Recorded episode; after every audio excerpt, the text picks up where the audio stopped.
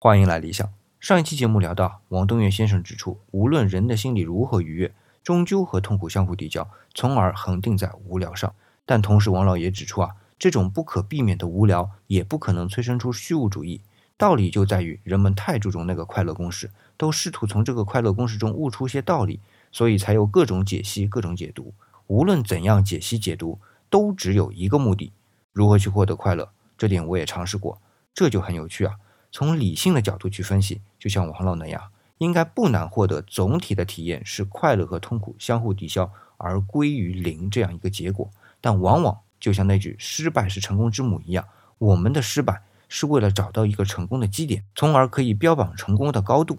痛苦也同样作为快乐的基准点，它还不是去忽略痛苦，更可笑的是用对应的痛苦来相对应虚构自己的快乐的程度。